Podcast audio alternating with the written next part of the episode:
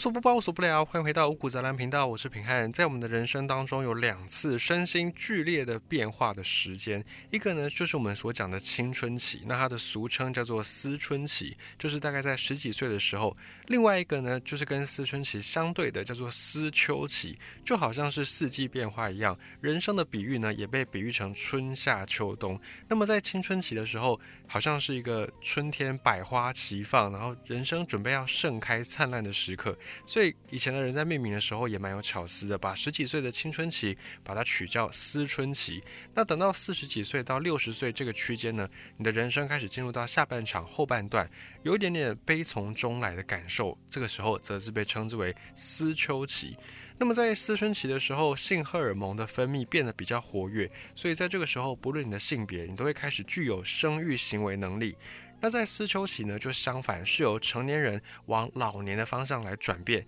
那么在思春期的时候，男性跟女性开始有了比较明显的区分。到了思秋期之后，又会逐渐的失去这种性别的分别，也就是到了思秋期之后，男性跟女性之间的那个差异就没有像青春期之后那么样的明显。那思春期也好，思秋期也好，最大的特征就是体内的荷尔蒙平衡产生巨大的变化。在思春期，荷尔蒙分泌越来越多；那思秋期之后，荷尔蒙的分泌就会越来越少。所以我们在说上了年纪，上了年纪，它的本质上呢，就是两性逐渐往中性靠拢的一个过程。而在思秋期这个时间呢，关于思秋期也好，或者是有人叫它更年期也好。我们都已经有蛮多的一个认知，就是在思秋期或者是更年期的这段时间，男性、女性也好，都会有各自不同的症状。比方说呢，在生理上面都会面临到各自的一些退化，可能在男性那边就是射护腺会逐渐有肥大的这个过程，这个可能性。然后在上厕所呢，可能就会开始滴到鞋子。以前是在闽南语有一句话叫做“笑人半贵 K”。假捞地丢 A，就是讲说这个男性在上厕所的时候，小便的时候，以前年轻的时候，小便的距离会蛮远的。可是等到老了之后呢，因为射护腺功能的退化等等，所以开始小便的那个过程就会滴到鞋子，会有这样的一个转变。那么在女性这边，当然也会有相关的一些历程，就是更年期的一些症状等等。还有在心理上，可能如果是有小孩的家长，就会面临到空巢期。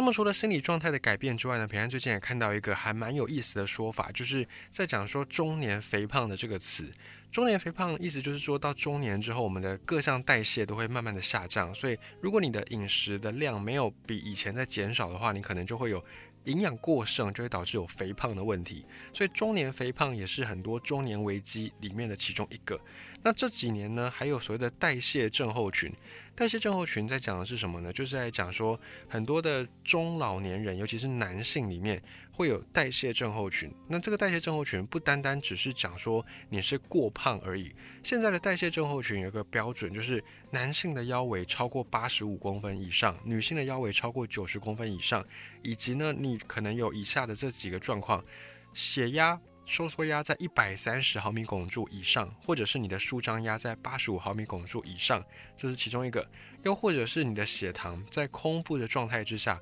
血糖高于一百一十毫米汞柱，这个也是第二个状况；以及第三个状况是你的血脂异常，中性脂肪高于一百四十毫米汞柱，或者是高密度脂蛋白胆固醇低于四十毫米汞柱。如果这三个状态里面你有其中两个，然后再加上你的腰围，男性超过八十五公分，或者是女性超过九十公分，这样子你就算是有代谢症候群。所以它不单单只是在描述你的外观肥胖两个字而已。而关于代谢症候群，在日本的厚生劳动省他们的官网就有说，日本人的三大死因是癌症、脑中风跟心血管疾病。那脑中风跟心血管疾病的主要的原因都是因为动脉。的关系，动脉不是那么健康，就是跟血管有关系所导致的。而这个血管的问题又很大一部分跟代谢症候群相关，所以由此可知，我们会尽量想要避免跟代谢症候群扯上边，也就是我们会下意识的想要避免肥胖，想要去追求瘦这个字。那确实，以现在目前坊间的大家的普遍印象来说，也都会觉得说瘦比胖。来得更好，大家都会想要去追求瘦的体态，而不是去追求胖的体态。可是呢，在日本也一样是厚生劳动省，他们在两千零九年的时候有发表了一项研究，这个研究却有点颠覆我们的认知。这项研究是找来了在日本宫城县五万个四十岁以上的人。然后以他们来做调查，花了十二年时间去调查他们的不同体型的人的平均寿命。结果发现哦，平均寿命最长的族群，居然是在四十岁的时候稍胖的人。那第二长寿的才是普通体型的人。而在肥胖或者是瘦这两群人之中呢，肥胖的人反而是多活了大概四到五年之久。所以这个就有点反逻辑，有点反我们的这个常识。因为以代谢症候群来说的话，大家当然会觉得说，尽量不要去碰到代谢症候群。可是呢，在这个研究里面，让人意外的是。平均寿命比较短的，居然是比较瘦的人，所以这样一来，我们就没有办法很直截了当的说太胖会导致早死。哦，虽然我们不能这样下结论，但是在临床上面确实，如果你过胖，还是会容易导致心脏病、脑中风或者是糖尿病的风险，就是更容易比别人得到这些疾病。但是为什么在平均寿命这个测验当中，稍胖的人反而是比较长寿的呢？这就是因为死于心脏病或者是死于脑中风的日本人的比例，从整体上来看是有逐渐在减少的。就是死于这样的病的人并没有那么多，所以才会让这个统计的数字上面有这样一个很有趣的结果。在一九八一年之后，很多日本人的死因开始变成恶性肿瘤，也就是癌症。那癌症慢慢的变成日本人死因之首。到一九五零年代到一九八零年代之间，反而是。过去的这个脑血管疾病是比较占优势的，就是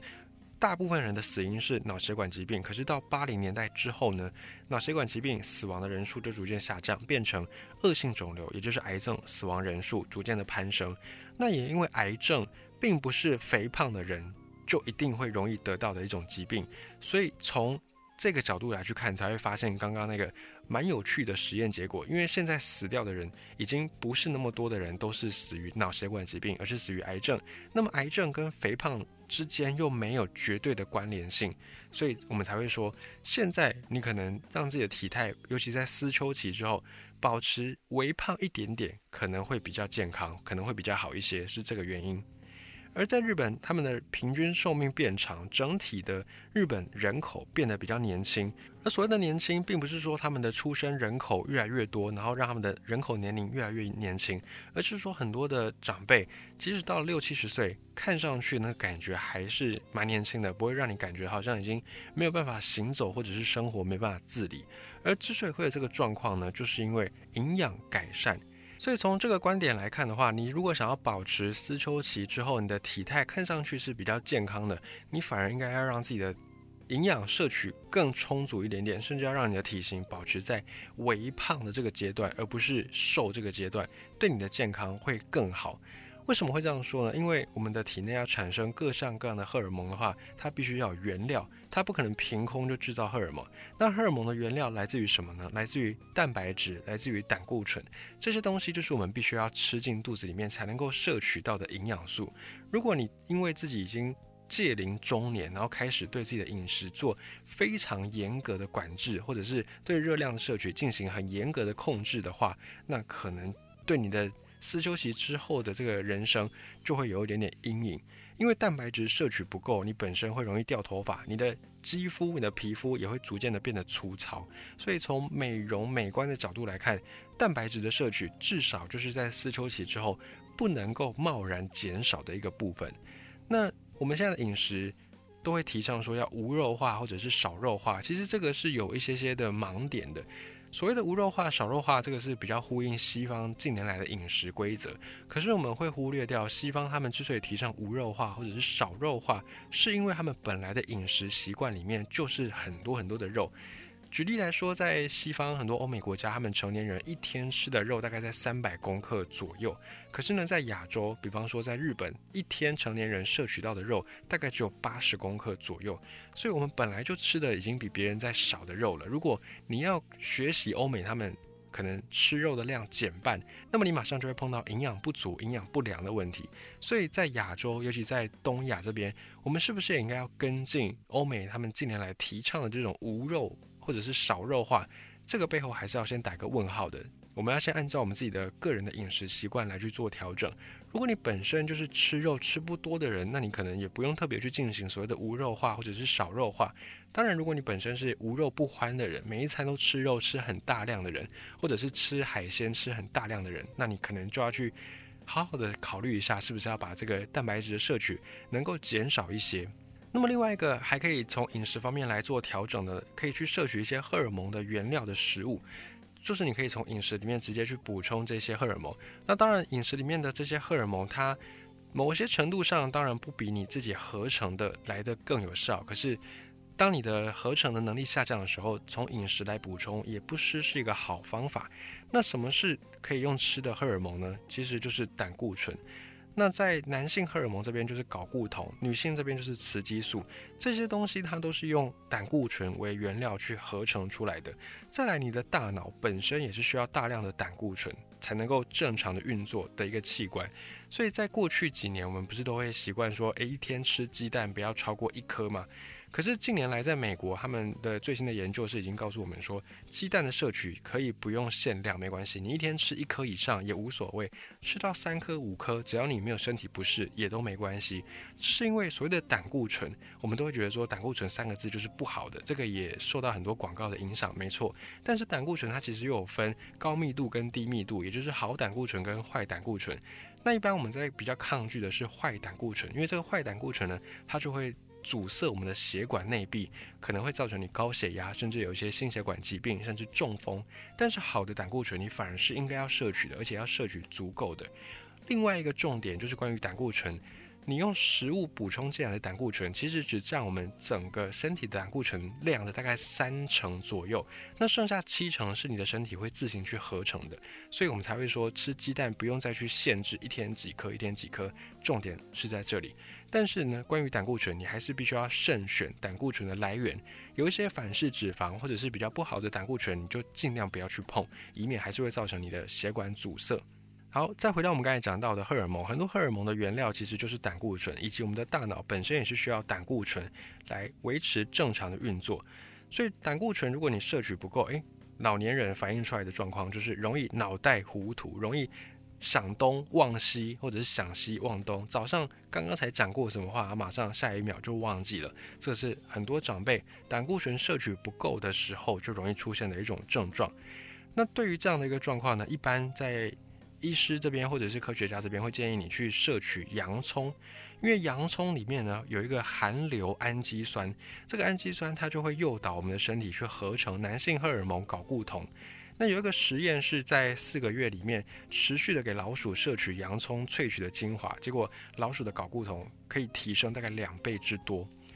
还有呢，洋葱如果切开放了一段时间之后，里面这个含硫氨基酸它就会被洋葱本身的酵素给分解掉。那也因为酵素它不耐热，所以如果你要煮洋葱来摄取这个合成男性荷尔蒙的原料的话，建议你是切开之后就赶快去烹煮，去把这个酵素给毁灭掉，让它不要去分解含硫氨基酸，你才有办法去摄取到合成荷尔蒙的这个原料。